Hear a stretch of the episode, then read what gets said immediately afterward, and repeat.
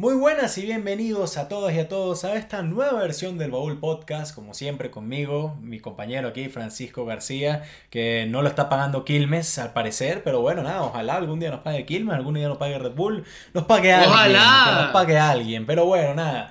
Este, bienvenidos a todos, esta es la versión número 34 del Baúl Podcast. Eh, hemos venido tocando temas bastante pesados últimamente, pero el día de hoy vamos con un poco más tranquilo. Vamos a hablar algo este, más suave, si se puede llamar así. Vamos a hablar de los de más tranquilo, ¿no? Porque bueno, uno de los personajes es un poco polémico, pero bueno. Papá, si va, si creen que Rafa fue hater con Bolívar y fue hater con los nazis, van a verlo, pero hater super Saiyajin fase 3, güey. Pero bueno. Legendario. Y justamente, espuma y justamente y- sacaste la. Quilmes por algo, ¿no? Ahora que me pongo a analizar. Exacto. Pero bueno, este, el día de hoy, bueno, yo tengo mi gorra de los Dodgers justamente, no había caído en cuenta, pero bueno, vamos a hablar de los deportistas para nosotros más famosos del siglo XX, más importantes del siglo XX. Obviamente, habrán demasiadas disciplinas que tener en cuenta, habrán demasiados personajes de los cuales no hablaremos el día de hoy.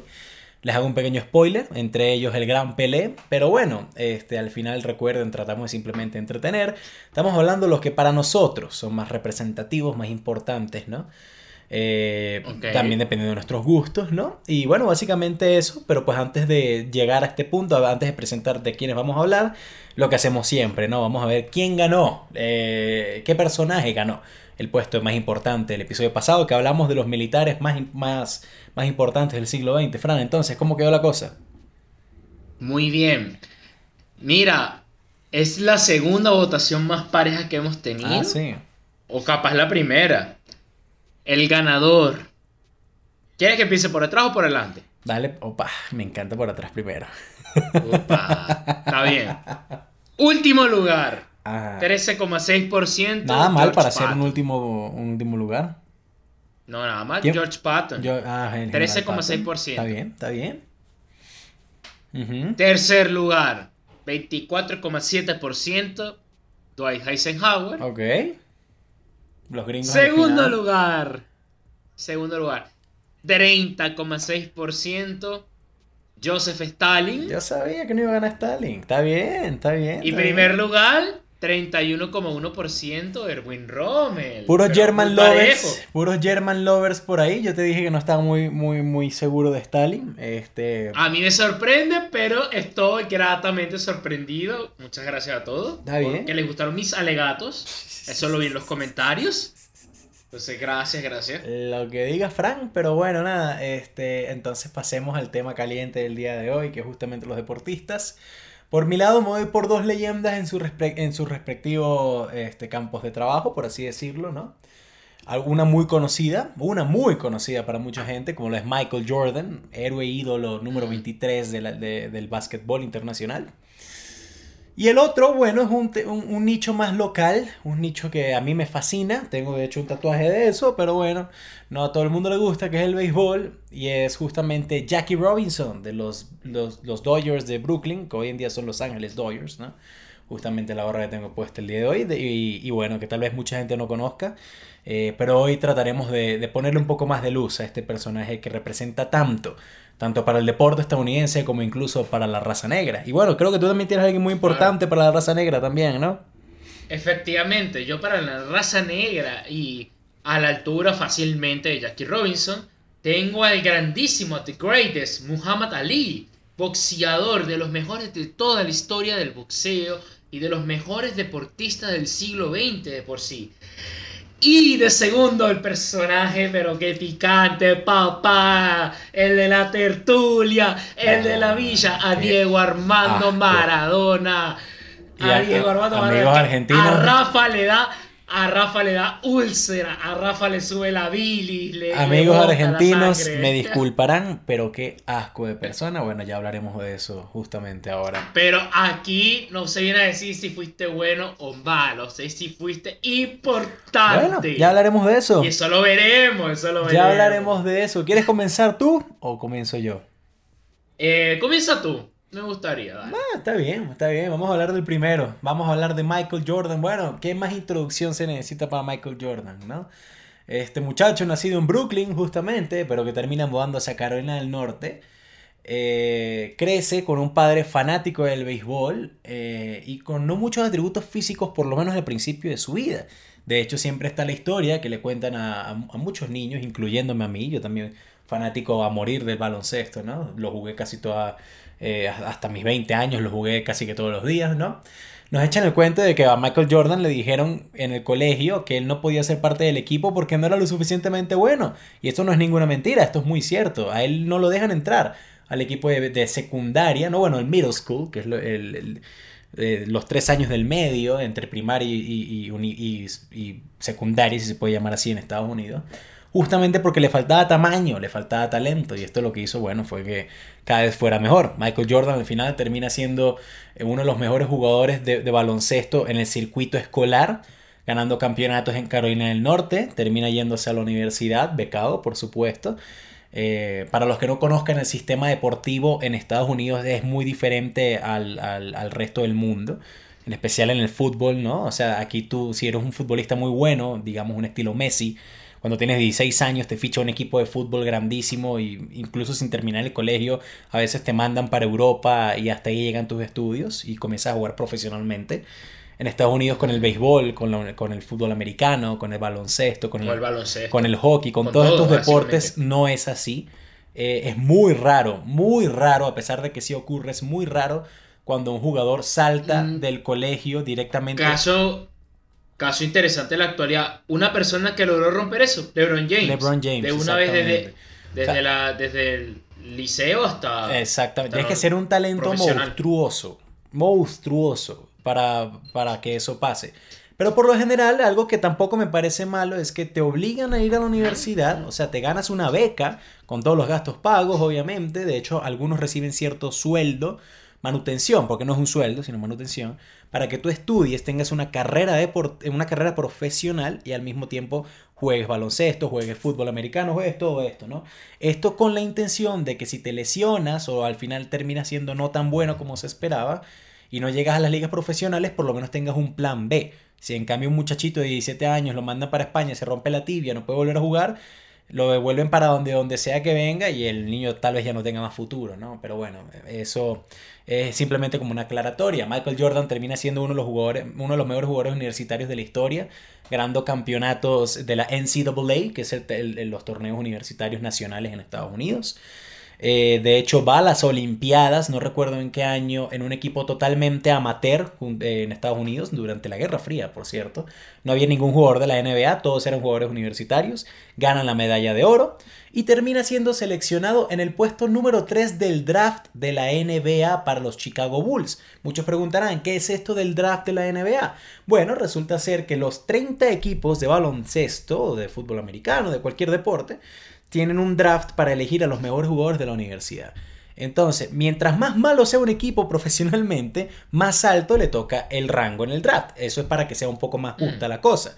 O sea, si tú fuiste el equipo con el peor resultado en la temporada regular el año anterior, entonces te toca el puesto número uno en el draft para que tú elegir el mejor jugador joven posible y así balancear un poco este, los resultados del año siguiente, ¿no? En la temporada siguiente. Y bueno, Michael Jordan es elegido número 3 de 60 que eligen todos los años, ¿no? Son dos rondas para cada equipo, los eligen los Chicago Bulls.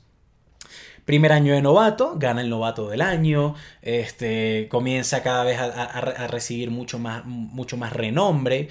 Michael Jordan es considerado el mejor, baloncesto, eh, mejor jugador de baloncesto de la historia, pero también es uno de los mejores vendedores de la historia. Porque este muchacho, que a pesar de que era muy grande, era alero, es decir, no era los puestos más grandes, tenía una habilidad y una agilidad increíble. A él lo, lo llamaban por cariño como Air Jordan, Jordan aéreo, ¿no?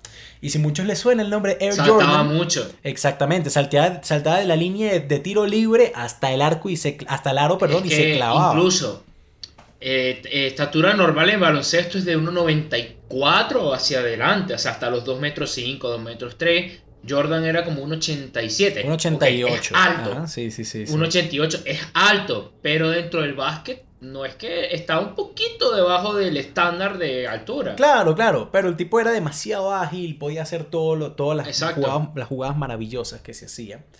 Y era muy mediático, era una persona con demasiado carisma, era una persona que realmente le encantaba estar con los muchachos, ayudando en los colegios, que le encantaba hacer que su nombre valiera. También tenía un ego muy grande, esto es innegable. Pero eso mm. hacía también que parte de ese encanto de que soy humilde y a la vez sé lo que tengo y, soy, sé que soy el mejor jugador de NBA en este momento, eh, que hizo que, bueno, que, que, los Chicago Bulls llegan a ser tan grandes. Pero al principio no fue así. No fue sino hasta que comenzaron a armarle un tremendo equipo alrededor de él. Eh, que bueno, que obviamente pues los Chicago Bulls comenzaron a hacer ese renombre y, y, esa, esa franquicia tan valiosa en la historia de la NBA. Eh, de hecho, Chicago no había ganado ningún anillo, ningún, ningún sí, no habían ganado el campeonato de la NBA antes de que Michael Jordan llegara. Y no sería sino seis veces que Michael Jordan ganaría esto. Seis veces. O sea, estamos hablando 91, del 91 al 93, con pausa en el 94 y el 95, que ya hablaremos por qué. Y ganó de nuevo seguido del 96 al 98. Fueron dos tandas de tres campeonatos. Junto con nombres increíbles como Scottie Pippen, eh, como Dennis Rodman y muchísimos otros jugadores, pero siempre siendo la estrella él. Ahora, Michael Jordan realmente, todo lo que es Nike, ¿no? Digan, la marca Nike, le deben muchísimo a Jordan porque pues como sabemos hoy en día sigue siendo igual, antes no era diferente, esa competencia de las marcas para poder agarrar a grandes talentos, ¿no? Entonces, bueno, en ese momento estaba Reebok, estaba Puma, estaba incluso Adidas entrando al mercado estadounidense porque Adidas es alemana. Pero Jordan quiso irse con Nike, que estaba teniendo malos años, que no tenía mucha plata, y Jordan dijo, bueno, me voy con Nike, vamos a que esto, vamos a ver cómo nos va. Yo creo que podemos, si, si, me hacen, si me agarran de figura, podemos hacer una cosa increíble. Sale la marca de zapatos eh, Air Jordan, y de repente a los dos años, lo que es la, venta de los Air Jordans representaba el 45% de todas las ventas de Nike en el mundo, ¿no? O sea, imagínense la representación. De nuevo, en este momento estamos hablando a finales de los 80, s comienza eh, el, la, rivalidad entre la Unión Soviética y Estados Unidos, por lo menos en el baloncesto, así como muchísimas otras cosas, seguía pujante, esta vez ya no solamente con Estados Unidos, sino que también eh, estaba entrando países como Lituania, como Yugoslavia, como Estonia, como España incluso jugando baloncesto. Entonces se, se vuelve un mercado más internacional. Michael Jordan recibe la triste noticia de que su papá no solamente había muerto, sino que había secuestrado, o había sido secuestrado, maltratado y asesinado. Esa noticia pues le pega durísimo y decide retirarse de baloncesto por un año, pero para volver a jugar no el deporte que tanto amaba él, sino el deporte que más amaba su padre y que él seguía siendo muy fanático, justamente que el béisbol firmó un contrato de ligas menores con, con, con, una franquicia menor de los Chicago White Sox, justamente seguían Chicago, ¿no? Digamos, ah, seamos sinceros, Michael Jordan era una porquería jugando béisbol, era demasiado grande, era demasiado tosco para jugar béisbol, la zona de strike. Todo lo vimos en Space Jam. Sí, bueno. todos sabemos, todos sabemos que se fue a salvar a la tierra y a los A la tierra, claro, por eso es que le fue mal en el baloncesto, en el béisbol, ¿no? En el béisbol, exactamente. Justamente en ese año de retiro también aprovecha y filma una película. este, al final, bueno, Hizo eso para honrar a su padre, jugó una temporada completa, jugó creo que fueron cuatro juegos de grandes ligas, casi siempre estuvo en las ligas menores. Y decide volver a Chicago, justamente faltando 17 partidos para terminar la temporada regular. Y bueno, nada, van a los playoffs, ganan de nuevo tres anillos consecutivos. Es cuando Michael Jordan decide retirarse por segunda vez por, bueno, este, problemas personales y también quería eh, inviscuirse en otras cosas. Termina comprando y siendo dueño partícipe de los Washington Wizards, una franquicia relativamente nueva de la NBA o otro equipo de la NBA. Eh, en el cual terminaría, bueno, después de dos años de ser, de ganar muchísima plata haciendo eso y con todos los contratos con Nike, termina diciendo, bueno, está sabes que voy a jugar dos años más de básquet. Él renunció a la presidencia de los Wizards para jugar en los Washington Wizards, el único equipo fuera de los Chicago Bulls que él habría jugado. Bueno, obviamente estamos hablando de un señor que ya tenía 41 años, que 39 años, perdón, que ya no está en su mejor momento. De todas formas, bueno, justamente fue con esos dos años de los Wizards que termina siendo el tercer mayor anotador de la historia de la NBA. No puede ser ni, ni el primero ni el segundo, porque estamos hablando que los primeros y el segundo jugaban en una época donde la temporada era más larga, donde se jugaban más partidos y toda la cosa. Entonces, matemáticamente hablando, Jordan tendría que haber jugado 10 o 5 años más para alcanzar el primero y el segundo, marcas que jamás se romperán. ni que seas LeBron James, ni nadie.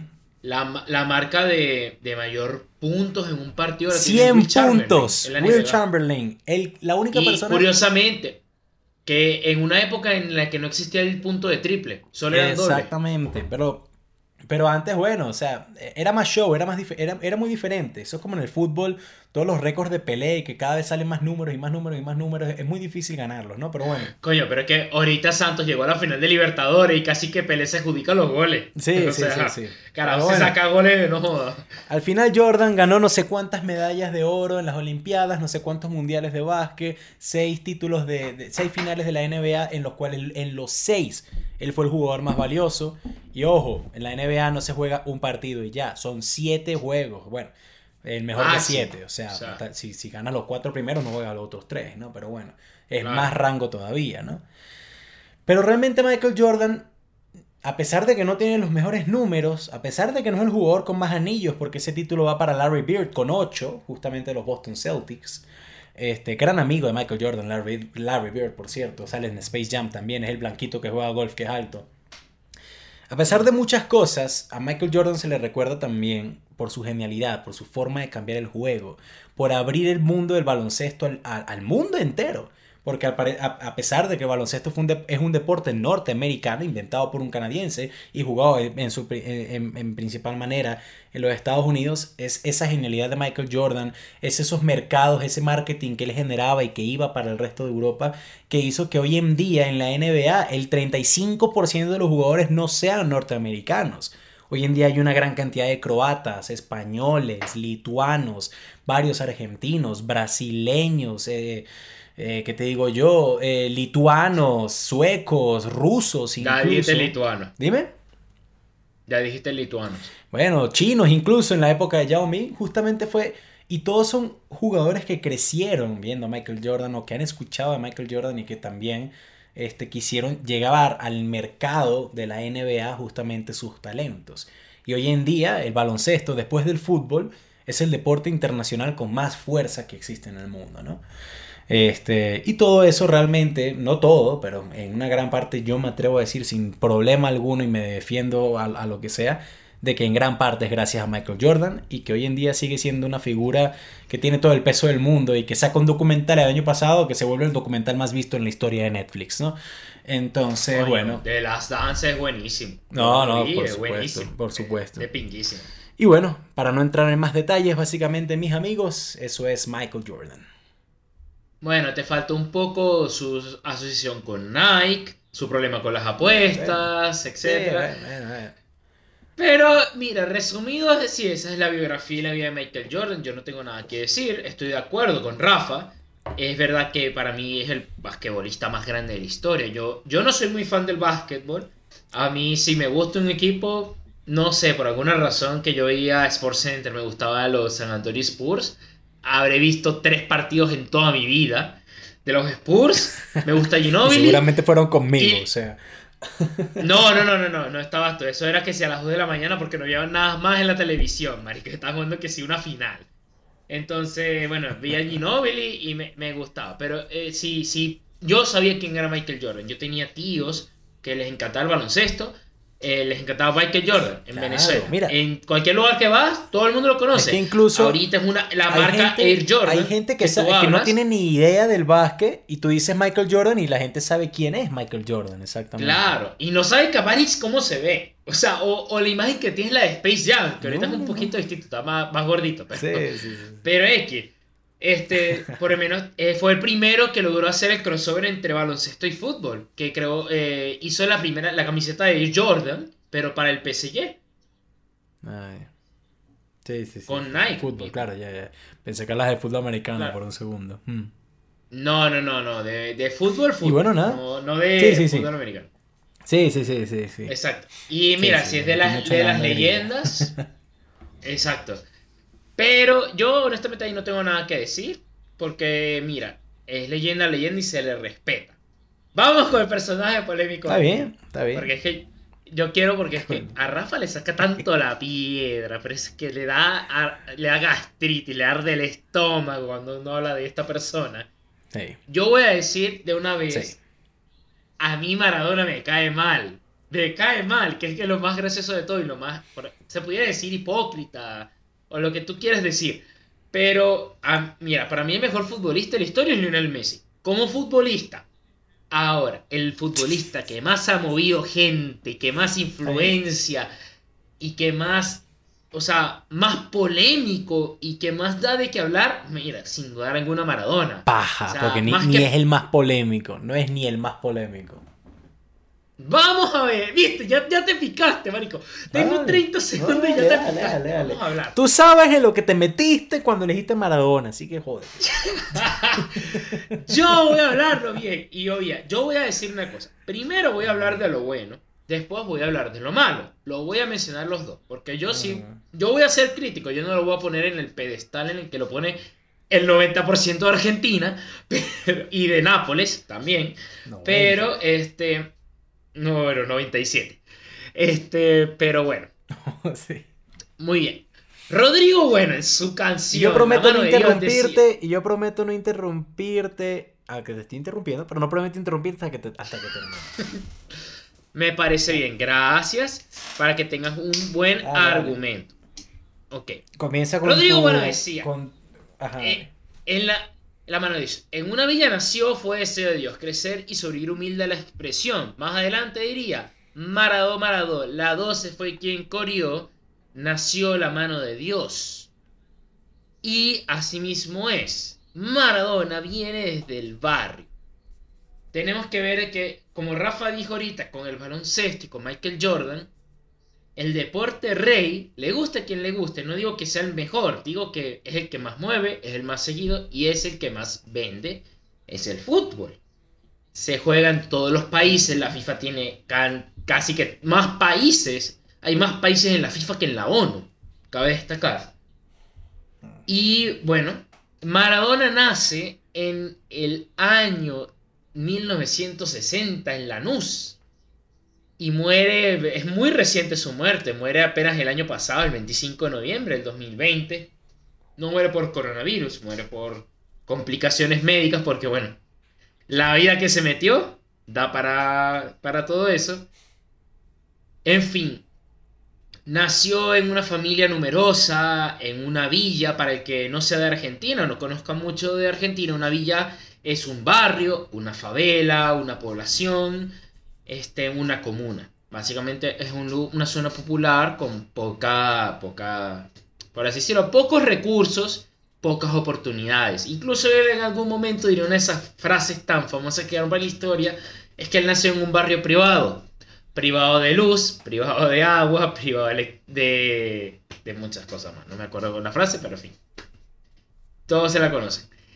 Bueno, Maradona, este, en, como todo esto, él empieza de muy jovencito jugando fútbol en, en, los, equipos de barrio. En Argentina es muy famoso, hay mucha tradición en muchos equipos de barrio. O sea, Buenos Aires es una ciudad que tiene incluso clubes profesionales, tiene muchísimos clubes profesionales. No solamente es Boca Junior y River Plate, tiene muchos más de eso. Y entonces, este Maradona llamaría un poco la atención entre el año 70 y el 74 de un equipo llamado Las Cebollitas, en donde fue el máximo goleador de todo el torneo y básicamente llegó al ascenso al equipo y él ganaba solo los partidos, siendo un niño. Tenía este talento puro. Eso es lo que voy a destacar. Talento, no trabajo. Talento puro en donde él, o sea, parecía que tenía el balón pegado al pie y gambeteaba, iba y corría, la metía en la donde, la, miraba la pelota. Y pues nada, Maradona dentro de todo esto llamó la atención y pues a partir de aquí llamó este de los propios scouts y de la gente que ojea para entrar a Argentinos Juniors. Él entra a Argentinos Juniors, hace unas buenas temporadas en primera división y de aquí salta pues a Boca Junior en 1981. Con 16 años, Maradona ya era considerado una estrella en el, torneo local argentino. Era como un prospecto. Este, este, este chico va a ser un próximo crack. Eh, Argentina había ganado el Mundial del 78 de la mano de Mario Alberto Kempes y otros jugadores.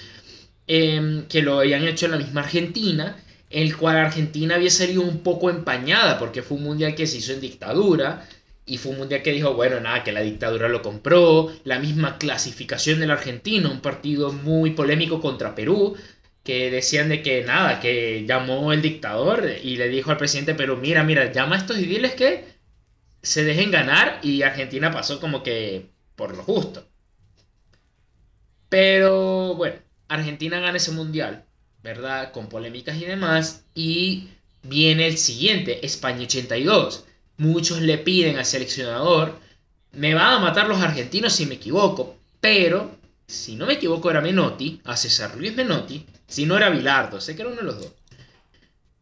Este, le dice que no, bueno, te tienes que llevar a Maradona. Maradona, mm, este entrenador dice, eh, está muy joven, le falta curtirse, no me lo voy a llevar. Y muchos se quedan como que ya va, la estrella del fútbol, esta persona que está generando esta esperanza en el futuro fútbol argentino, ¿cómo no se lo van a llevar al Mundial? Argentina va a España 82 y es un total fracaso. No logran defender su título. Este, y son eliminados, o sea, sin, sin, dar competencia, porque una cosa es ser eliminado en un buen partido, que tu rival te venció, y otra cosa es ser eliminado de una manera patética en la que saliste al campo a dar la cara, que esto fue lo que le pasó a la Argentina. Pasa el tiempo y Maradona sigue llamando la atención, y justo un año en Boca llama la atención al Fútbol Club Barcelona, de la mano de uno de sus presidentes más importantes, José Luis Núñez el cual, bueno, ve a Maradona su futura estrella, futura estrella del club. El Barcelona no es el equipo que es ahorita, gracias a Dios, pero bueno. Este, el Barcelona en ese momento era un equipo que se eh, peleaba por estar en los primeros cuatro lugares.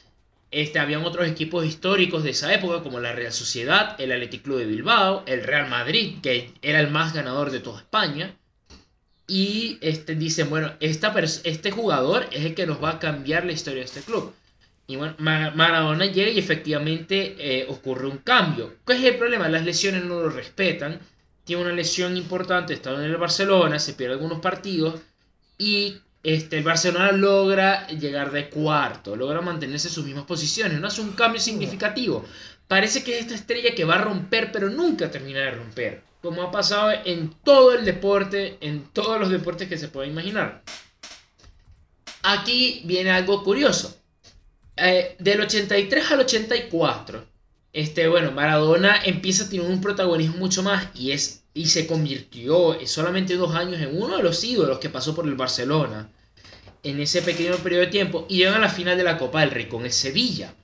Una final que gana el Sevilla, pero termina con una polémica muy fuerte dentro del campo en el que Maradona, y eso está el video, búsquenlo en YouTube, de verdad se lo recomiendo, lance una patada karateca voladora a la cara de uno de los jugadores del Sevilla y hay una batalla campal entre todo el estadio, o sea, no, no Maradona ni la provocó, pero obviamente fue de los principales, los que, más, los que generó más puño y demás.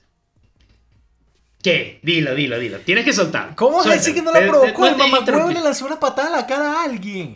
O sea... Pero eso fue después. O sea, a ver, es un partido con mucha tensión que va creciendo.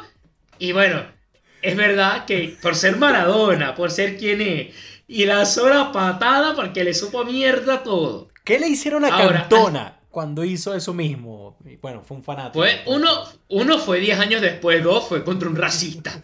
Tres, la Premier League son unos pajugos. Ajá, sí. Mira lo que le hicieron a Cavani. Ajá.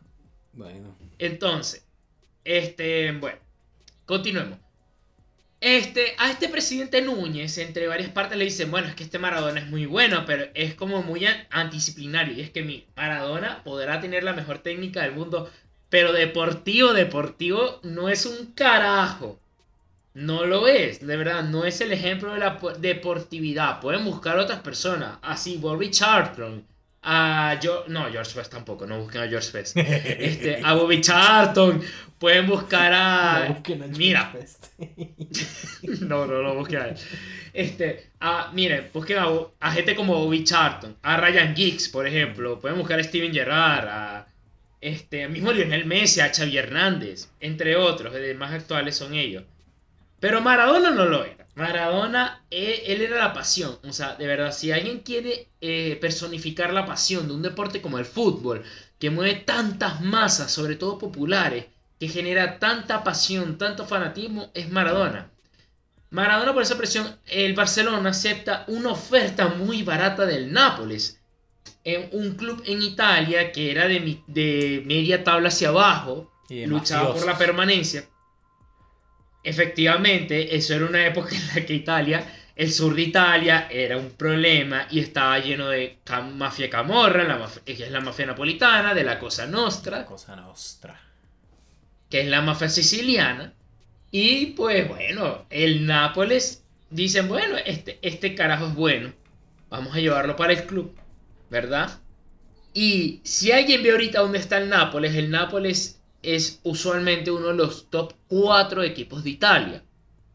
¿Qué fue ese cambio? Ese cambio fue Diego Armando Maradona, papá, porque Maradona llega y se pasa 8 años en Nápoles, en donde les da una copa de la UEFA y le logra ganar la Liga Italiana, la Serie A, a la Juventus.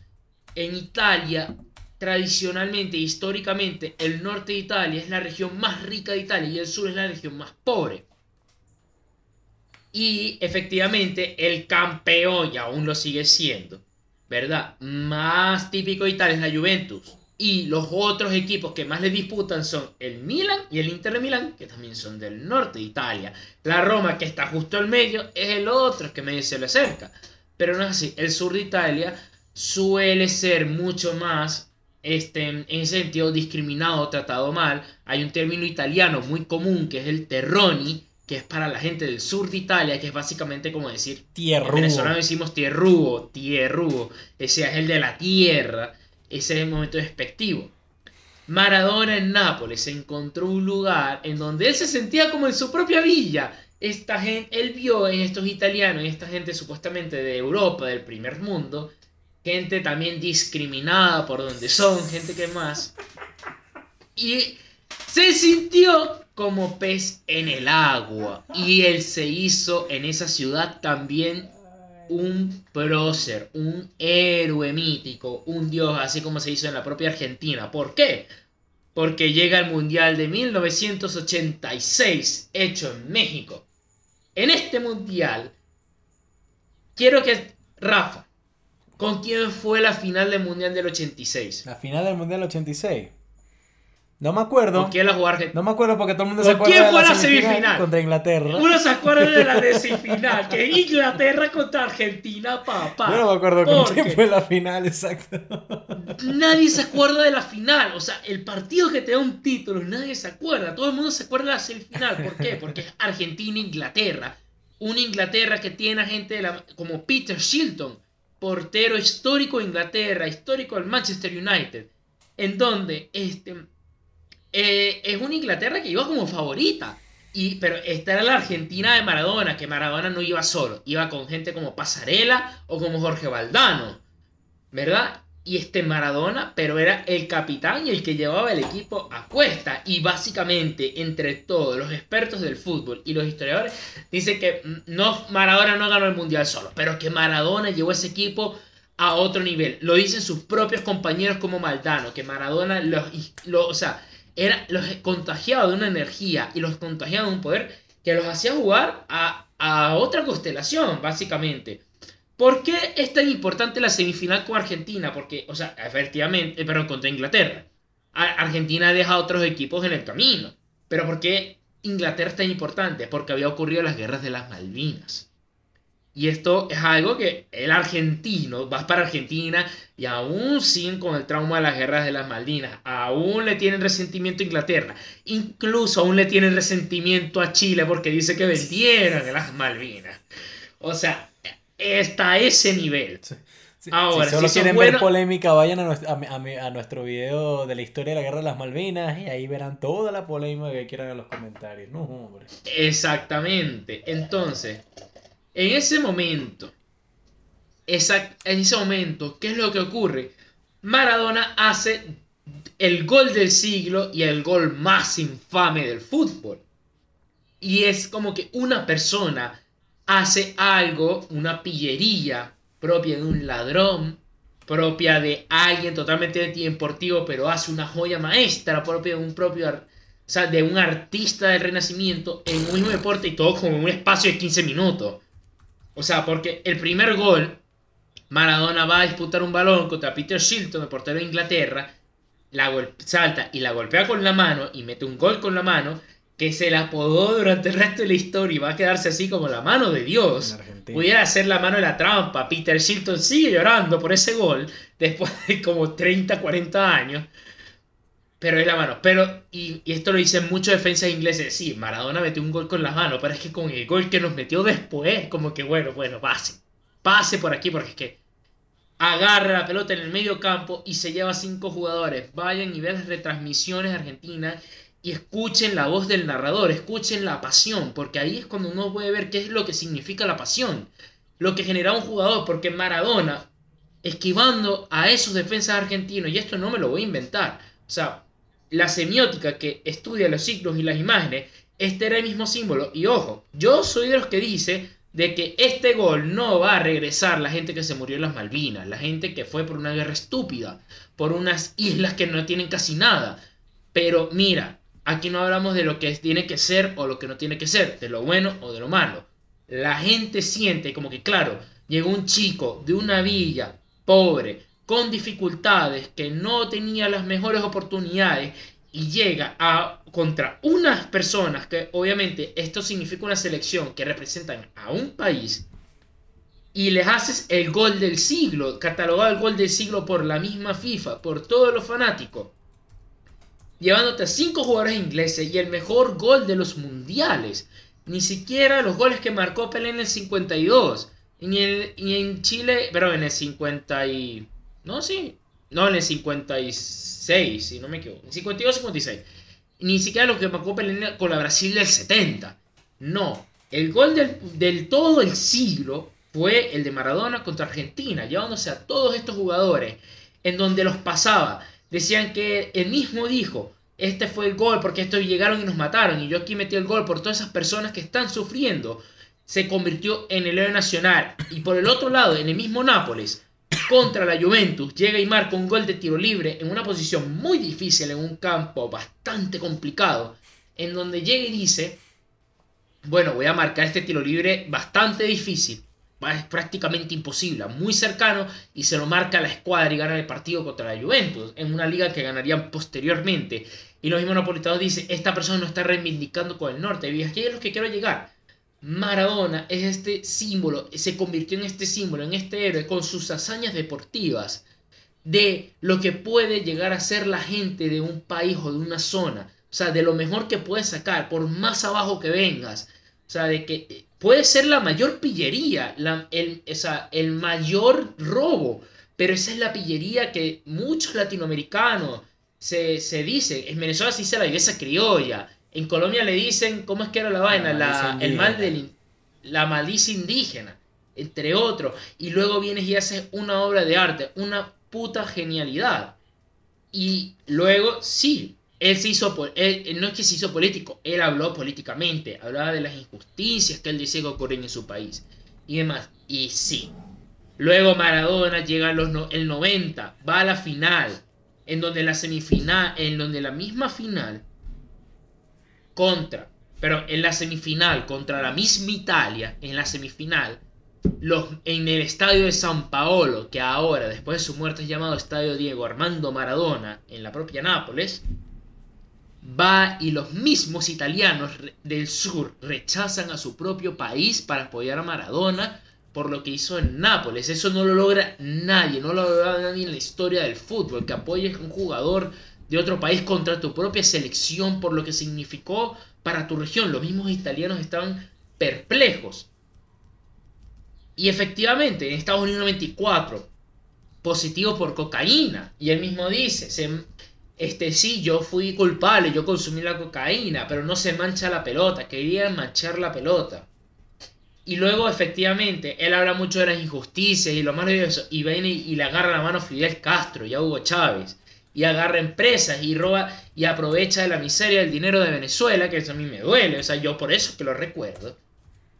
Y, o sea, de que él se, se aprovecha y es un total hipócrita de todo esto que quiso decir. Y es totalmente polémico. Y tiene unas fotos con unas niñas probablemente menores de edad, y seguramente menores de edad en Cuba, y se dice que es un pedófilo, con todos estos litigios y demás. Y sí, eso también es verdad, y también se le tiene que recordar por eso. Hay que ser crítico. No tiene que llegar a la idolatría como llega en Argentina que tiene una iglesia como pasa en Nápoles, que el estadio de la ciudad tiene su nombre después de haber muerto.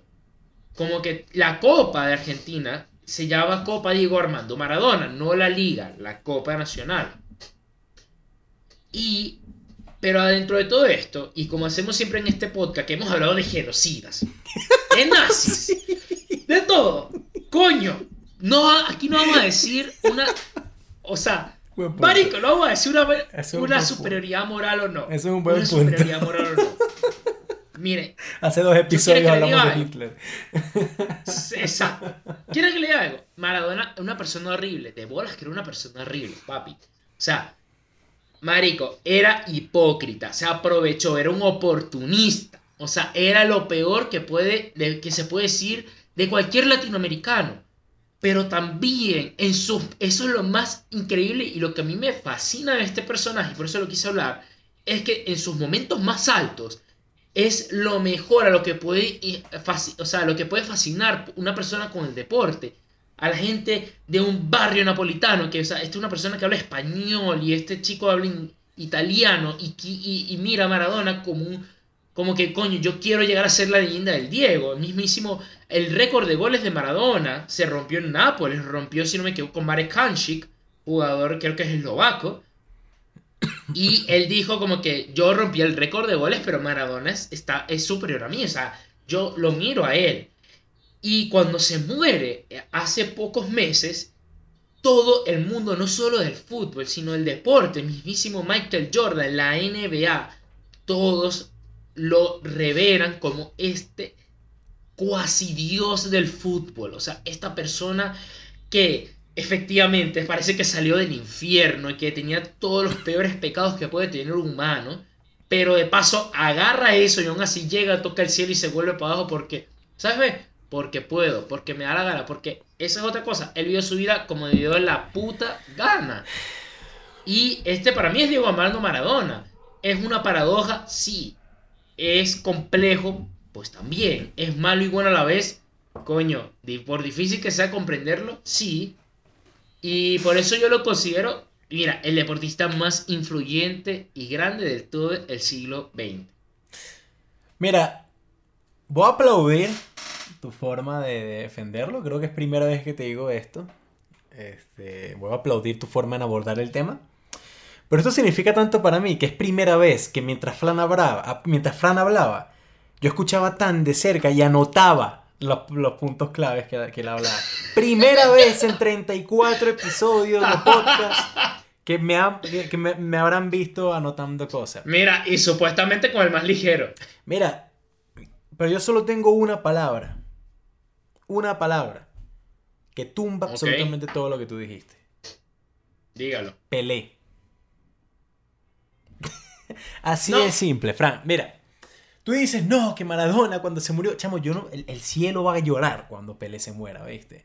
Mira, que, que, Maradona, que viene de humildes, que era un, barrio, un barrio privado, privado de privado oh. de agua. Pelé jugaba descalzo. Pelé no tenía un coño. Ya va.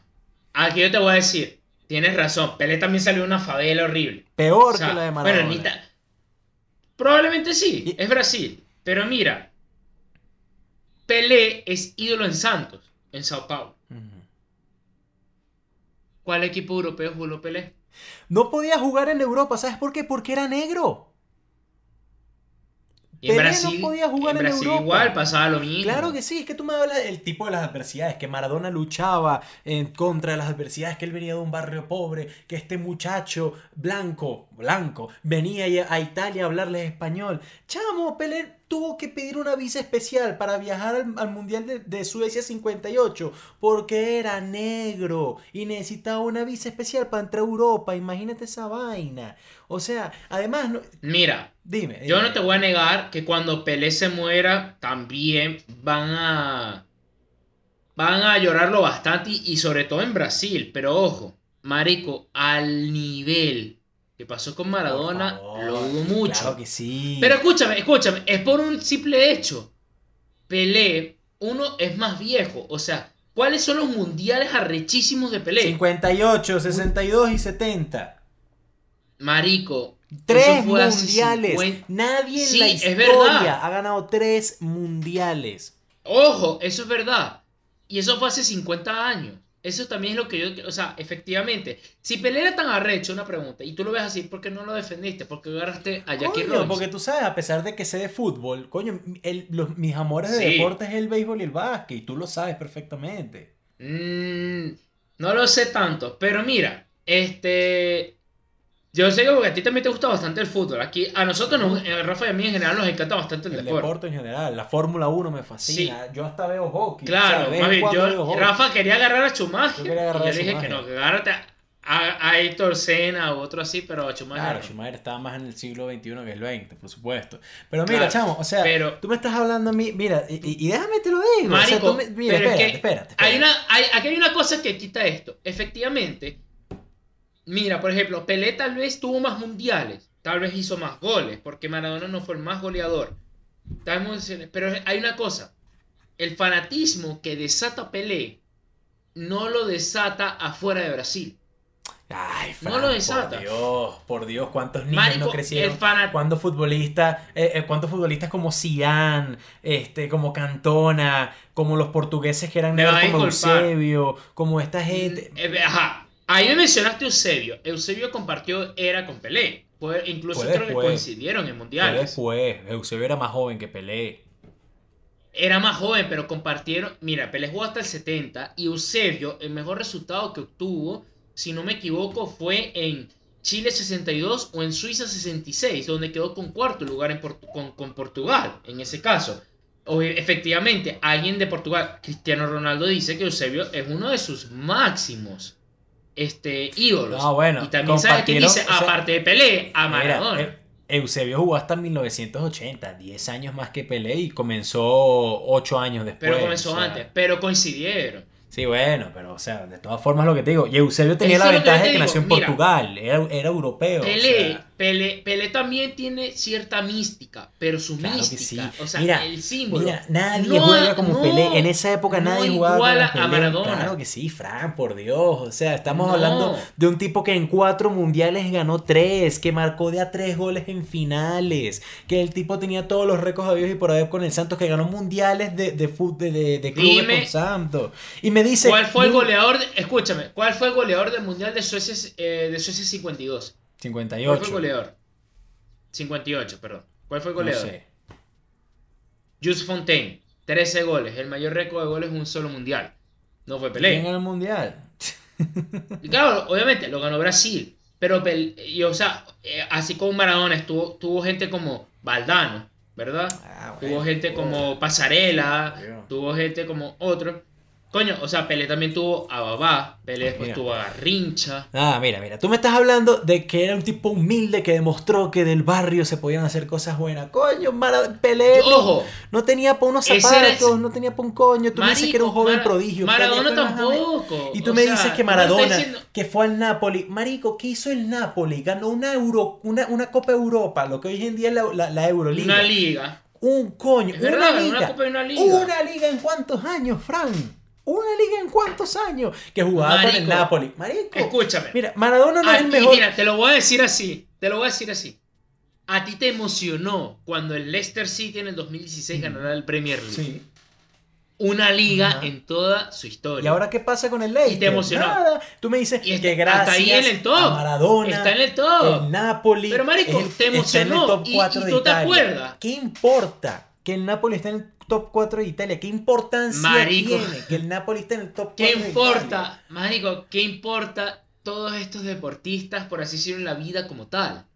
¿Qué importa? Esta gente al final sirve para ser una inspiración. O sea, Más es, lo que la- es lo que lo- es que lo, es que lo que nosotros cambiamos es lo que así como los griegos tenían a sus héroes, a sus guerreros, nosotros lo cambiamos por deportistas.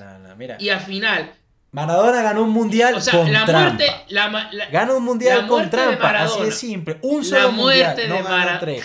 Gana, gana una La liga muerte de, de una liga de Maradona. Italia, gran vaina. Gana unas varias copas de Italia, gran vaina. Gana una Eurocopa. Mira, Maradona no es ni siquiera el argentino, el mejor argentino de- de- del mundo en fútbol. Y tú mismo lo sabes. Maradona no es ni siquiera el mejor jugador de Pero es que por mira, el Barça. aquí estamos hablando del más influyente. Y yo eso lo dije al principio, no es el Mira, mejor. A mí me parece mejor Messi. Alguien que Pero no elegimos más el día de influyente hoy que Maradona-. Alguien. No, yo digo, más influyente que Maradona. Pelé. Va a ser difícil. Nah, Habla con cualquiera que lo Nah. vio jugar, nah, mira, todos te ponen a Tú Maradona. mismo lo dijiste, porquería Es de persona, marico, si hubieran, ojalá hubieran habido Pero es más que- cámaras, ojalá hubieran habido más cámaras en la época de Pelé, porque los pocos videos que hay y los testimonios de la Marico, gente es que jugar. eso a mí me hace más, eso me fascina un poquito más. ¿Cómo siendo tan mierda de persona se pudo, su imagen sigue estando tan alta? Incluso está esta analogía. En este episodio de Los Simpsons, en el que Lisa se da cuenta que el fundador de Springfield era toda una mierda de persona y que la gente lo adoraba, él decía a la gente, no, no, no, él es malo, él es malo. Y la gente decía, cállate la boca. Y alguien le enseñó, mira, efectivamente él fue malo. Pero él enseña lo mejor que hay de nosotros y que podemos llegar a ser. Es una aspiración que podemos tener. Pelé hizo eso. cuando Maradona no había ni nacido y Pelé lo sigue haciendo hoy en día y sigue siendo un símbolo que Maradona Ah, hoy se lo en pasa día donde es un viejo que galitroso que está hablando pura vaina senile. Marico, Tiene 80 años y ese tampoco tuvo una vida sin excesos, ¿no? Pero bueno. No Este. tantos como acá, pero bueno. Este, o sea, Pero yo lo bueno. que estoy diciendo, yo no estoy poniendo aquí Ujú. a una persona inmaculada, Ujú. pero yo estoy poniendo es que increíblemente ante tantas vainas malas Mira, que hizo, Yo- logró yo no sé si, ser yo no sé si es que la rabia no- no, no me ha hecho lograr expresar las cosas que, que, que, que- que he querido expresar. Porque de verdad Fran sabía que al tocar este tema me iba, me iba a dar un nervio este, y lo dio. Honestamente es una persona de la cual no soporto ni hablar. De nuevo, no, esto no quiere decir que me caigan mal los argentinos, para nada. Me encanta Argentina, uno de los países que más quisiera conocer, en especial la zona sur, ¿no? Este, grandes amigos argentinos tengo, pero marico, nada que ver con Maradona, no quiero ni escuchar su nombre, no me importó para nada el día que se murió y lo digo así de simple. Este, por todas las cosas tan malas que representaba. Hasta cierto punto no Pero podría bueno. decir que todas las, muchas de las cosas malas que representó vino en el siglo XXI, entonces técnicamente no tendrían que valer para el siglo XX si lo vemos este, más específicamente, ¿no? Este, en especial las cosas por las cuales por lo menos a ti y a mí no nos cae tan bien. Pero bueno, ya vamos a llegar a una hora y nada más tenemos dos personas y no, no quiero hablar más de este tipo. Honestamente no quiero más de este tipo. Dejémoslo a la gente. Exactamente, Que la gente exactamente. Y bueno, de una mierda, de una mierda de persona, pasamos a alguien que así como Pele, este, abrió muchísimas puertas, ¿no? Es Jackie Robinson. Jackie Robinson para muchos tal vez no será un nombre que ni le suene. Otros habrán visto la película con Chadwick Boseman, muy buena la película, 42, este, muy sugerida sobre la vida de este mismo hombre. Y tendrán una idea de quién es Jackie Robinson. Pero Jackie Robinson, la verdad, es un hombre negro, hombre de color, hombre negro, nacido en los Estados Unidos, justamente en 1919, imagínense de cuándo estamos hablando, ¿no? Que le tocó una vida muy dura. El hermano de Jackie Robinson participó, por ejemplo, en las Olimpiadas de Berlín en 32, justamente aquella en la que Hitler estaba viendo desde arriba, ¿no? Y su hermano, a pesar de que participó en cinco disciplinas olímpicas, terminó trabajando como barrendero en una escuela porque era el único trabajo que podía tener por ser gente negra, ¿no? Por ser de color. Esto Jackie Robinson siempre le, le- le- pegó bastante porque él no quería que lo mismo le pasara a él. Eh, así como su hermano, Robinson Jackie, pues era un atleta excepcional. Eh, fue, eh, fue- también fue medallista olímpico, eh, fue también deportista, deportista de primer nivel en, la- en universidad, en las áreas de lucha libre, en las áreas de béisbol, de fútbol americano, de baloncesto y de atletismo en general, ¿no? Una bestia de deportista. Lo enlistan en el ejército, tiene muchos problemas porque se negaba a sentarse en la, en la parte de atrás de los autobuses del ejército. Él decía, si yo pongo mi vida en riesgo y si voy a ir a, Europa a luchar, lo, menos, lo mínimo que puedo hacer es poder sentarme donde yo quiera en un autobús.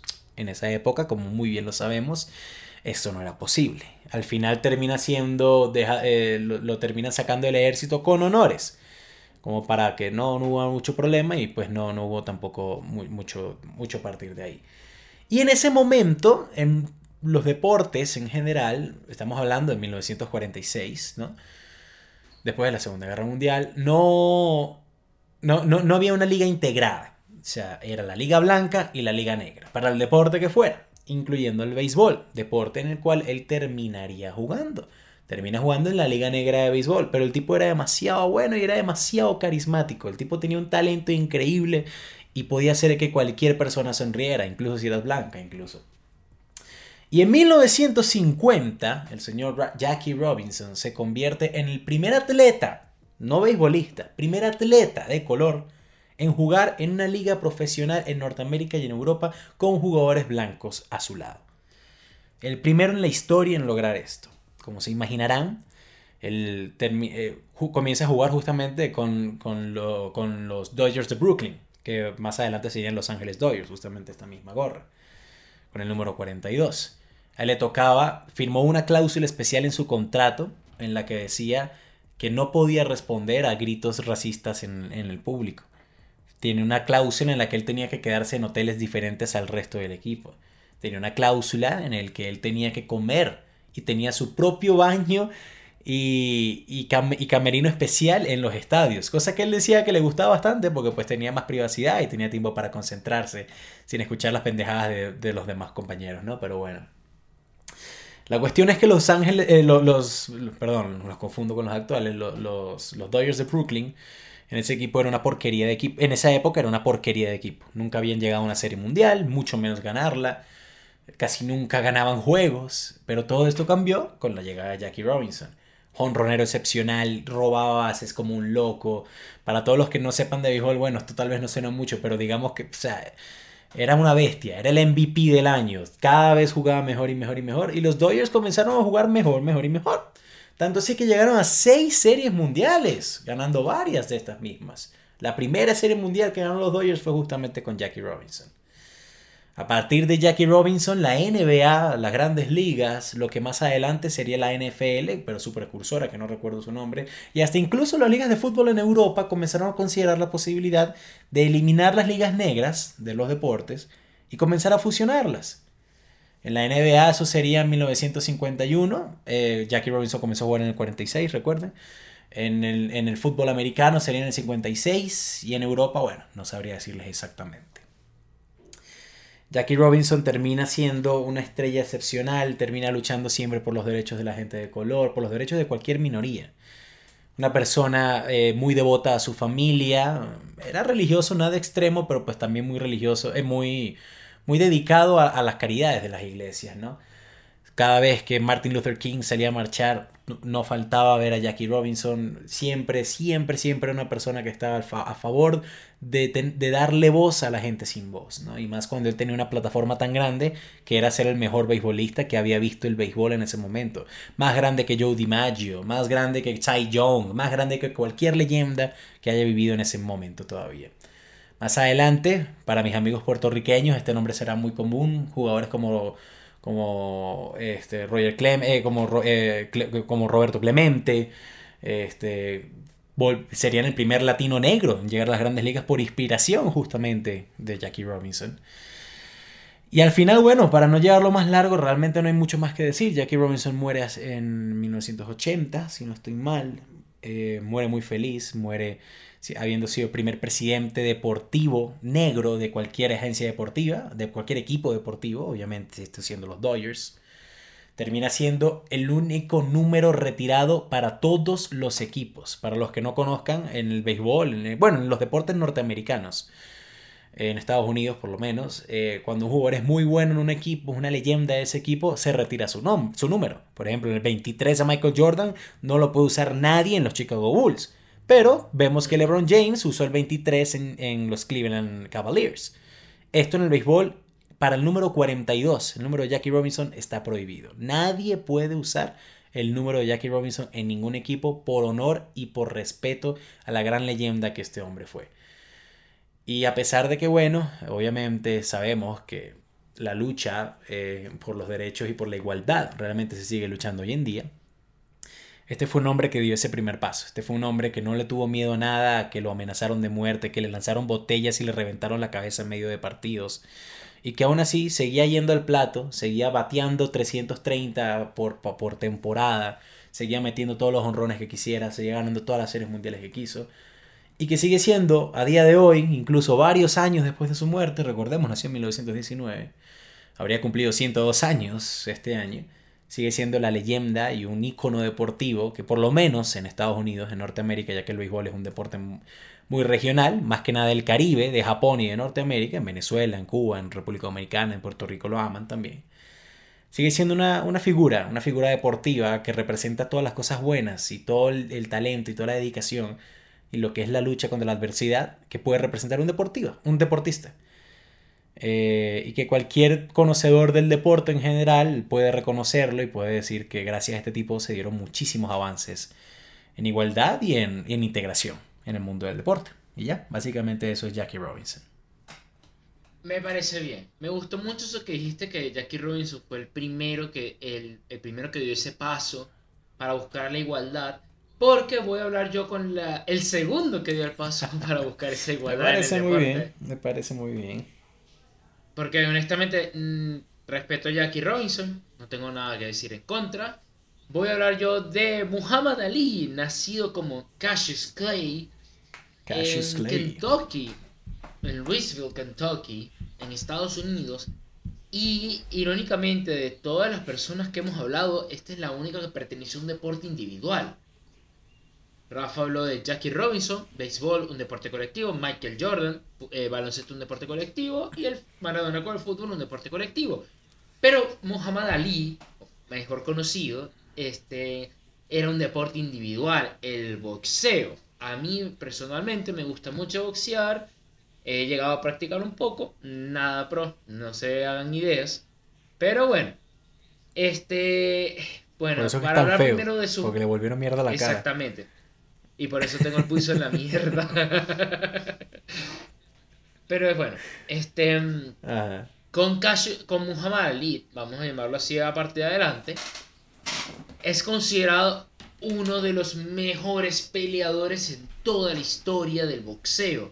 El boxeo es un deporte que durante el siglo XX fue muy disputado sobre todo entre los Estados Unidos y el, por así decirlo, el bloque soviético, ¿verdad? Teníamos este, en las, tanto en las Olimpiadas y sobre todo en las ligas como de las confederaciones americanas de boxeo y las asociaciones de boxeo, este, muchos boxeadores americanos, resalta uno que otro latino como Manuel Piedra Durán. Y eh, del otro lado estaban los boxeadores soviéticos. Y, y, el momento en que se encontraban eran las Olimpiadas. Cassius Clay, ya no, aquí nombrado como Cassius Clay, él ganó unas Olimpiadas, si no me equivoco, las de este, 1960, las ganó apenas con 18 años en donde ganó la medalla de oro. es de IC Pro, ganó las Olimpiadas con, la medalla de oro porque tenía que ser amateur. Y le ganó al, boxeador soviético no me, y, el, y al polaco. Ni me preguntan el nombre porque son impronunciables. Así que, bueno, él ha sido adelante con su carrera, viene de orígenes muy humildes, o sea, es un negro en época de plena segregación. No te puedes sentar en el mismo lugar en el autobús, tienes restaurantes en donde no te permiten entrar, baños para blancos y baños para negros. Era una total segregación y él crece bajo esto y de paso crece siendo disléxico. Esto va a ser importante más adelante porque claro, Cassius apenas gana esa medalla de oro en las Olimpiadas, él empieza a hacer su carrera profesional y él tiene este estilo mucho del trash talk, que es algo que se habla mucho en el deporte, que en, muchos lugares es básicamente hablar mierdas, así como que insultar al otro, provocarlo, hablar de una manera muy provocativa, de, de, sacarlo de su estado mental, ¿verdad? Para tú aprovechar eso. Porque demostrarle que tú tienes como una personalidad superior o un, o por así decirlo, un estilo de pelea, en este caso de pelea o de juego, este, en el que no te importa eh, provocar a esa persona, no le tienes miedo. Sobre todo más en un deporte de contacto se utiliza mucho esto. Aquí es donde en eh, Muhammad Ali, él, le encantaba hacer esto tenía, y tenía unas condiciones pues brutales. Él había entrenado desde los 12 años y él había eh, pasado por, había entrenado toda su vida y él básicamente vio el boxeo como un método de salir adelante. Durante todo esto, eh, Ali llega y empieza a ganar peleas y peleas y peleas en lo, en lo que se denomina como la época dorada del boxeo de pesos pesados. El boxeo es por rango de peso. Y en esta época, por así decirlo, el rango más comercial, el más televisado, Ali lo llegaron a televisar entre 1.5 mil millones de personas a 2 mil millones de personas en sus peleas más publicitadas en una época en la que la población mundial era apenas 5 mil millones de personas o 6 mil millones de personas y que incluso no tenemos las redes sociales ni internet. Esa era un número bastante grande eh, en sus feudos contra gente como Joe Frazier o George Foreman, los cuales fueron mm. como sus rivalidades más importantes durante esas épocas en las que él estuvo activo. Sí, no, y fueron las Todas las peleas en, en, África, en Manila. En, Manila, sí, exacto.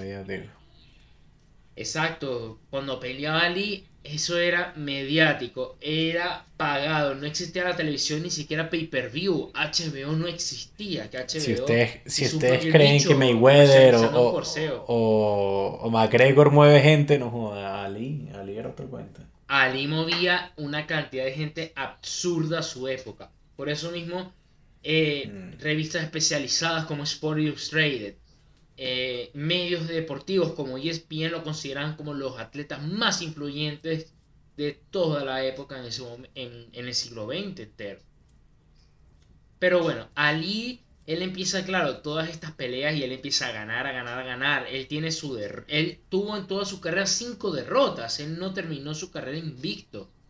Él pero lo que se le recuerda es mucho por este trash esta personalidad eh, desafiante, en donde eh, está también, vayan, de verdad, se los recomiendo, vayan a YouTube, busquen estos videos de Ali, eh, esquivando así, bajando totalmente la guardia, mostrándole la cara a su rival, esquivando todos los golpes, o sea, donde él esquiva casi una velocidad Exacto, él esquiva con una velocidad de que su contrincante le da golpes para noquearlo y no puede tocarlo ni siquiera.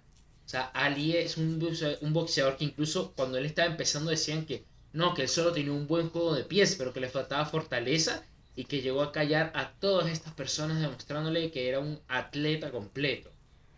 Pero la carrera de Ali no solo está marcada por su carrera en el boxeo, por estos feudos eh, boxeadores y por estos por así accomplishment, o sea, o este, bueno, méritos conseguidos durante su vida deportiva.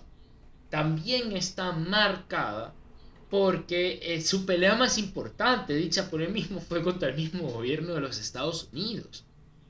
Ocurría en los años 60 la guerra de Vietnam. Y Ali estaba en el rango de edad para ir a, así como Rafa explicó el draft. El draft es algo que, bueno, lo usaban los militares para mandar a gente a la guerra. Este, para el draft de Vietnam. Y aquí Ali, este, él siempre había sido un rebelde. O sea, eso es lo que puede em, definir a Ali en su personalidad.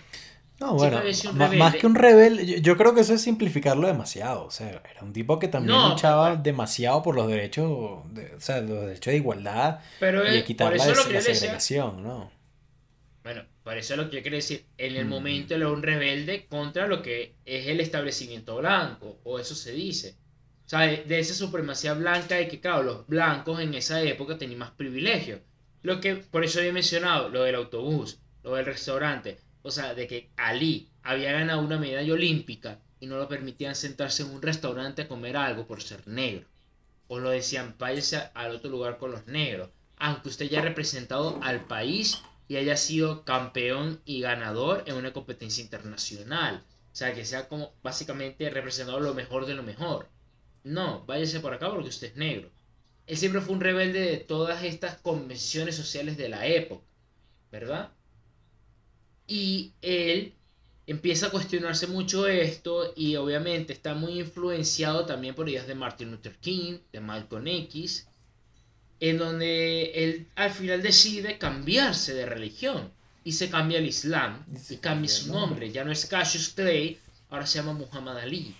Y él se basa en el Corán, en el que él dice que en su religión, como la religión del Corán dice que no puedes participar en una guerra de masa, al menos que sea una guerra santa, una guerra sagrada, él dice, yo no voy a participar a la guerra de Vietnam, pero es que yo no quiero este, evitar el drafteo, o sea, yo no quiero evitar la selección para ir a la guerra, sino es que yo soy un objetor de conciencia. En el episodio pasado de los militares habíamos mencionado Desmond II, este objetor de conciencia en la Segunda Guerra Mundial que ganó la medalla de honor. Ali, también para escudarse en todo esto, él se declaró un objetor de conciencia, que yo por mis creencias personales no puedo disparar, no puedo ir a la guerra, que es algo que no sé si existe en otros países, honestamente. Yo los casos que conozco son de los Estados Unidos, no sé si conozcas otro relevante, Rafa, pero los Estados Unidos es un lugar donde se respeta esto, dentro de todo. O sea, no sé si hay otro más importante en otro país y así. Pero bueno, Ali se declara esto en plena guerra de Vietnam y se vuelve un ídolo de la contracultura. O sea, en esta época la contracultura eran sobre todo los hippies, la gente en contra de la guerra, los pacifistas, dentro de otros. Y él se vuelve un ícono, pero también se vuelve un ícono pues, de la gente negra. Como he dicho, Malcolm X se había vuelto también al Islam por todas estas cuestiones y como que técnicamente el Islam tal vez no dividen entre razas como tal. No estoy hablando a favor o en contra del Islam, simplemente diciendo un hecho. Sí, bueno, si nos ponemos a ver históricamente, si hay una facción, una religión o algo que realmente no segrega por color, sí por muchas otras cosas, en especial género. Por muchas otras cosas. Pero no por color, es el Islam, pues, ¿no? Exacto. Claro. Entonces, pues nada, eh, Muhammad Ali en su peak de la carrera deportiva, o sea, en el, en el momento en el que los boxeadores, que es como entre los 24 a los 29 años, están en la mejor forma para pelear, no pelea. Mm. No o sea, no pelea porque está entre todas estas investigaciones. no, bueno, uno de los castigos del gobierno fue que le quitan su licencia de boxeo. Entonces. Sí, mm. no, no fue del gobierno como tal, fue de la misma confederación porque. Bad press, bad press, o sea, era mala publicidad, mala prensa. Y eh, obviamente, porque estas peleas de boxeo son terriblemente más, más comerciales, o sea, es lo más comercial que pueda haber. Solamente se vende si una televisora te lo quiere pasar si alguien te lo quiere o vender en un periódico y demás, para que la gente vaya a ver. Y o lo quieran retransmitir. Y aún así logró todos estos méritos deportivos que él logró en su vida. Y muchos más. Entonces, claro, él aquí gana esto porque en 1971, o sea, le habían fallado en contra. Él tenía que servir en la cárcel porque habían dicho que no, que él había querido evadir la selección a los militares en 1971, él va contra la Corte Suprema y la Corte Suprema, en una decisión unánime de 8-0, dicen que no. Muhammad Ali está siendo un objetor de conciencia, está en su pleno derecho por cuestiones religiosas, en este caso, de no asistir a la selección y a la guerra. Y esto fue una cuestión que, o sea, dentro de la contracultura que ya estaba muriendo, dicho sea de paso, fue muy importante. Y o sea, esto ha quedado inmortalizado en películas. Ahí tienen la, actuación de Will Smith haciendo el mismo Muhammad Ali, que fue este, nominada a los Oscars. Eh, y que gran parte siempre, gran parte siempre de las películas en donde se habla Muhammad Ali, la parte más importante es cuando él pelea contra el gobierno de los Estados Unidos y él mismo define como su mejor pelea. Fue un, más allá de un boxeador, también fue, y eh, por eso habíamos hablado que este, este día en este podcast vamos a hablar de gente políticamente correcta e incorrecta. Eh, él está entre los políticamente correctos, al menos en esta época, porque en su época era considerado... hablamos de tres héroes y Maradona. Si Rafa lo dice, sí. Ah. Pero bueno. Este, mm, entonces, claro, Ali en este sentido este, vuelve a pelear y vuelve a ganar. O sea, él regresa de esto y vuelve a ganar. Sigue este, ganando peleas. Incluso él tiene un contrincante que si no me acuerdo es, Patterson. en el cual le dice que no, porque obviamente fue muy criticado por esto de, los musulmanes. Y él y le dice como, no, no, yo no peleo con musulmanes. Y me dice, claro, no pelea porque tiene miedo de o sea, dentro de todo. Y él era, sí, hizo este trash talk. Y que Ojo, fue ojo, así cabe- a lo... Te, te interrumpo por algo importante, Fran, disculpa.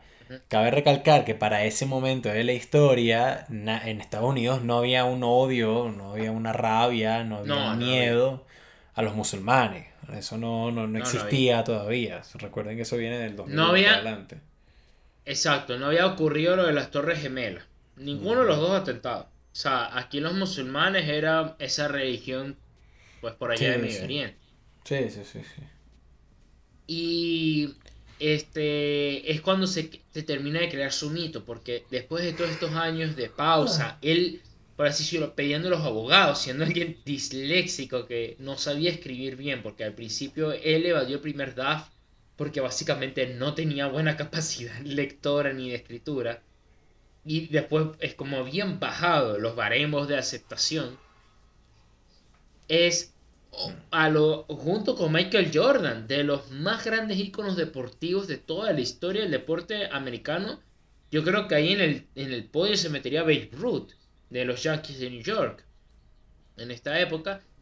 Y Mm. bueno, ya queda después decir de que él también era bastante pro- más allá de provocativo, él también este, tuvo un Grammy por rapero y hizo cosas de música, pero siempre se lo va a recordar es porque él habló socialmente, o sea, él fue uno de esos defensores y de esos héroes y campeones, en este caso de la raza negra, de la igualdad entre, verga, en un país donde, coño, de verdad ex- existe aún, pero en ese momento era mucho más radical, una discriminación a gente nada más porque te ves, porque es que eso nada más es una cuestión de melanina, no tiene ningún fucking sentido.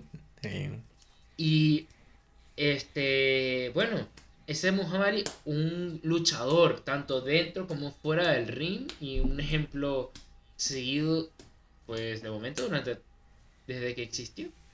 Está muy bien, está muy bien. Tres de los cuatro que hablamos están muertos, ¿no? ¿O no? ¿Cuatro? No, los cuatro. No, Michael Jordan no está muerto. No, me... es verdad, Michael Jordan sigue vivo, sigue vivo Jordan, es verdad. La huevona, no me asusté. Claro, claro.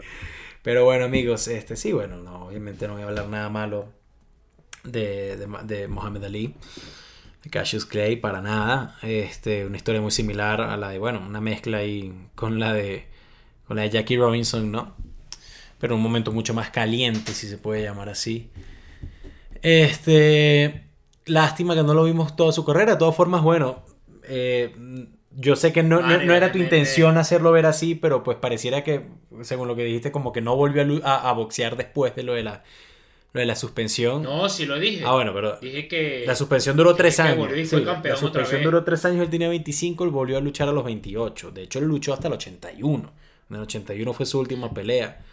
En, No, dije que volvió. Claro, más que nada uno se pone a ver, hay, hay muchos boxeadores con mejores números que Ali. Muchos Sí. boxeadores con mejores números que Ali. Pero le pasa similar a Jordan, ¿no? Que a pesar de que no fue el más Y a campeón. Maradona.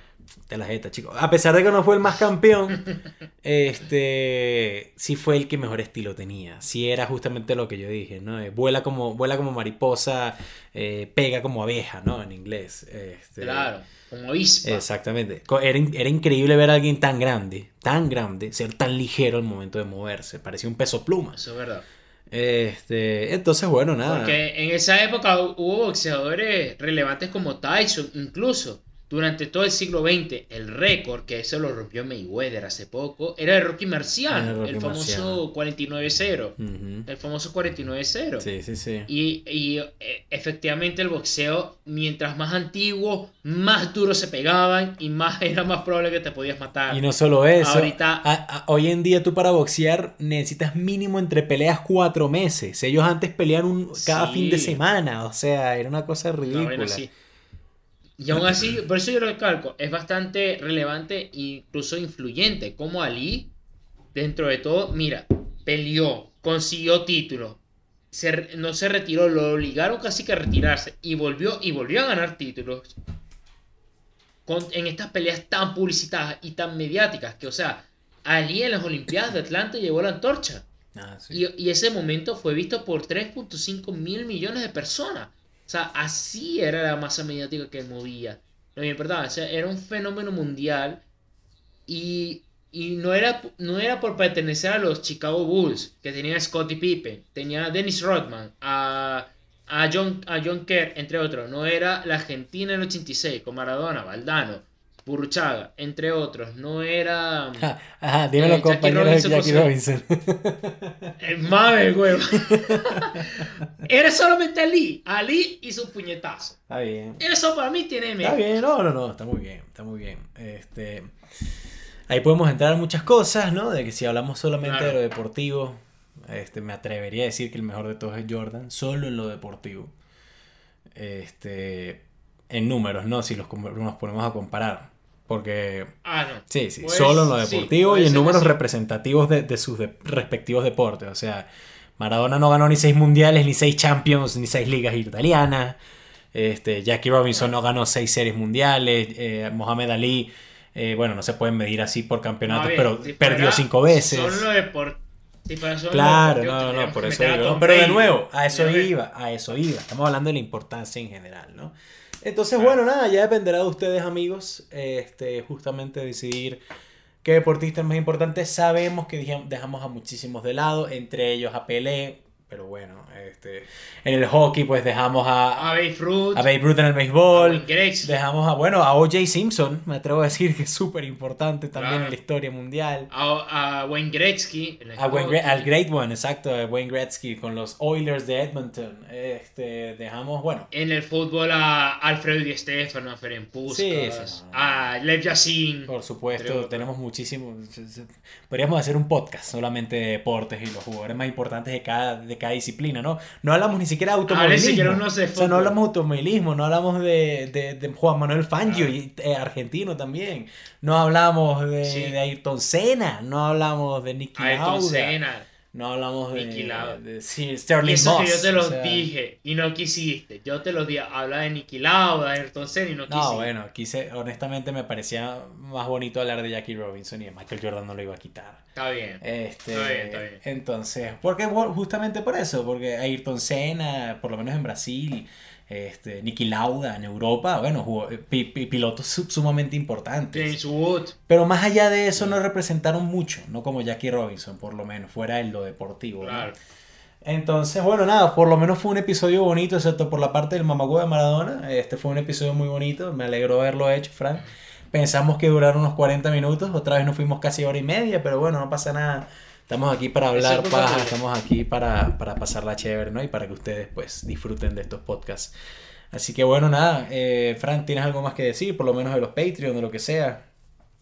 Nada, recuerden que tenemos un Patreon, lo solemos poner en la descripción, el Hello World Podcast Patreon, donde tenemos contenido exclusivo, estamos actualmente, actualmente publicando dos episodios por mes. Si se unen más, bueno, podemos llegar a uno nuevo por semana, igual que el podcast. Y nada, recuerden que Rafa está recontra arriba de Maradona, se va a tener que tomar un omeprazol de, lo que le arde el No estómago. exageres tampoco. Y que somos dos pendejos hablando de co- dos cosas que no tienen sentido hoy en día. Yo soy Francisco García. Yo fui Rafael Peraza para el baúl de los conocimientos inútiles, Baúl Podcast. Así que tengan muy buen día.